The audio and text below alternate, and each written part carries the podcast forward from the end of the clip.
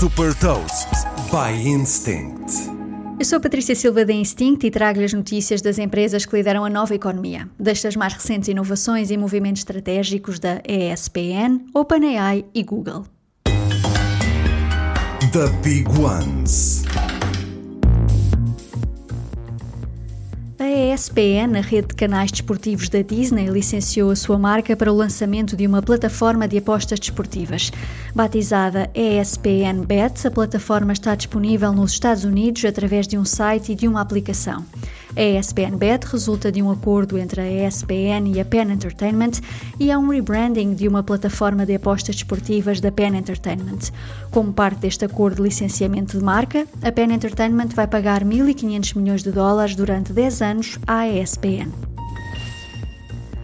GPTs é a mais recente novidade da OpenAI que permite a qualquer pessoa criar versões personalizadas do ChatGPT sem precisar de saber programar. O ChatGPT pode ser adaptado para qualquer propósito, desde escrita criativa a negociação e aconselhamento tecnológico. Depois de criados, estes chatbots podem ser partilhados e monetizados pelos criadores através da loja de chatbots da OpenAI, a GPT Store. Além desta novidade, a OpenAI anunciou também que o ChatGPT tem já 100 milhões de utilizadores ativos por semana.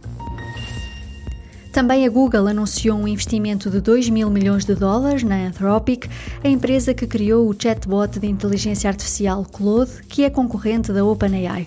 Na corrida à inteligência artificial, o chatbot Claude diferencia-se por ser capaz de resumir grandes quantidades de dados.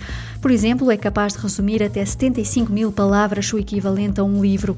A Google junta-se assim à Amazon, que também anunciou um investimento de 4 mil milhões de dólares na Anthropic.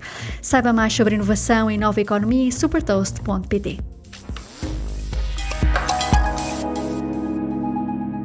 Super Toast é um projeto editorial da Instinct que distribui o futuro hoje para preparar as empresas para o amanhã.